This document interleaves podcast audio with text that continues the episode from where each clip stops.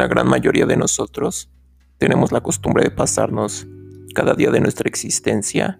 con la atención enfocada en los recuerdos de nuestras vivencias pasadas y tratando de visualizar qué es lo que nos depara el futuro, creyendo que al escarbar entre la infinidad de imágenes y escenas de lo que alguna vez fue, o al imaginar en vividas ensoñaciones lo que será, hallaremos la felicidad y el sentido a nuestras vidas. Pero todo esto es un error que lo único que está haciendo es que nos estemos perdiendo del valioso tesoro que nos ha otorgado la existencia, el cual no es más que el inigualable momento presente, en donde es el único lugar en el que podremos encontrar la felicidad y el sentido que tanto estamos buscando. Debemos aprender a soltar el pasado, porque éste se ha quedado atrás y no volverá a pesar de lo que hagamos, mientras que el futuro no ha llegado todavía y nunca tendremos la certeza de lo que ocurrirá en él. Sin embargo, para ello debemos aceptar que la existencia se encuentra en un constante cambio, del cual nos vemos imposibilitados a escapar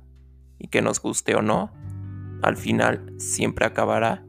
por alcanzarnos, ya sea por nuestro bien o no, si lo provocamos nosotros u otros individuos, si somos capaces de comprender o no las razones que lo causaron y si derrumba o fortalece la historia que habíamos armado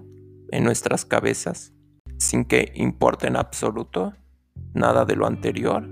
ya que el cambio siempre estará hecho desde nuestro nacimiento hasta nuestra muerte, y este es indiferente al dolor que nos llegue a provocar o a la destrucción que llegue a causar en nuestros alrededores. Pero para lograr estar sintonizados al presente, ocupamos ser conscientes al cambio, con la mente abierta a cualquier cosa que nos ocurra y sin depender de nadie o nada para sentirnos felices o completos como individuos. Porque si lo piensas, ¿qué sentido tiene hallarnos enganchados por individuos que de un momento a otro se pueden esfumar como si nada? De rutinas que sin más se pueden derrumbar ante nuestras impotentes miradas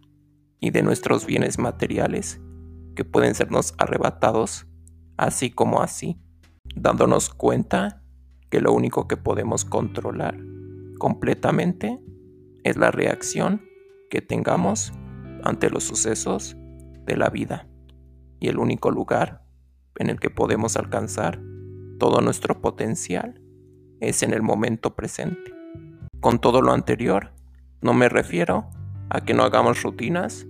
establezcamos relaciones con individuos, ni que vivamos sin bienes materiales, sino que procuremos ser conscientes que son susceptibles a perderse o quebrarse. Finalmente, debemos disfrutar al máximo lo que sea que tengamos y vivamos en el momento presente, porque no sabemos si el día de mañana las cosas seguirán igual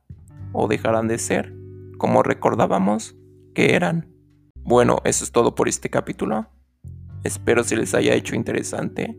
y les sea de ayuda en sus vidas. Hasta el próximo capítulo. Muchas gracias.